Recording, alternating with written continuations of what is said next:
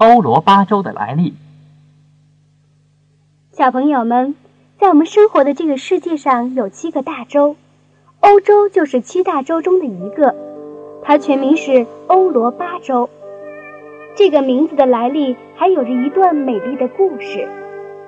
在一天晚上，费尼基国的公主欧罗巴做了一个梦，梦见有两个姑娘来抢她，一个穿的跟自己一样，而另一个却是外地人的打扮。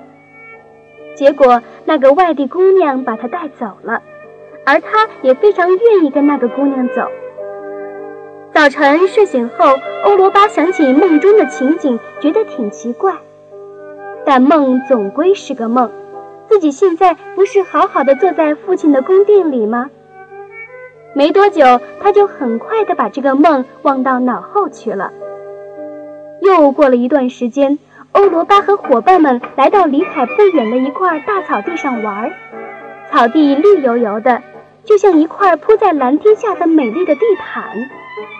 姑娘们开心地唱啊跳啊，在他们身旁有一群牛在安静地吃着草，其中有一头公牛离开牛群，慢慢地走到欧罗巴面前。这头牛很特别，雪白雪白的毛。四个蹄子也白得耀眼，欧罗巴从来没有见过这么惹人爱的牛。他用手抚摸着牛身，给牛鼻子里插上鲜花，又高兴地跨上牛背，让牛载着他慢慢地在草地上走。可是不一会儿，白牛忽然载着欧罗巴飞快地跑起来，姑娘们惊叫着，可是谁也追不上它。欧罗巴吓得紧紧地抱住公牛，不敢松手。没多久，他和白牛的影子就从众人的视野里消失了。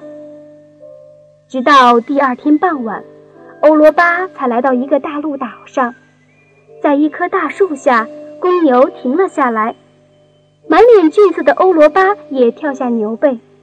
可是，当他定了定神，抬头看时，白牛不见了，自己面前却站着一个身材魁梧的英俊男子。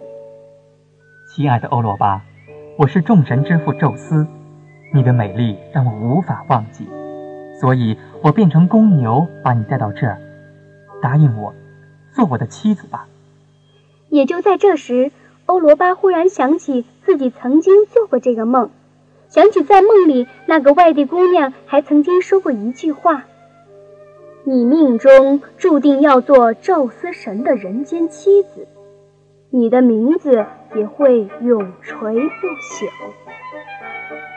想到这些，欧罗巴就只好答应了宙斯的要求。从此，他们所到的那片大陆岛就被用欧罗巴的名字来命名。欧罗巴这三个字儿真的是不朽了，因为人们今天还一直沿用着它。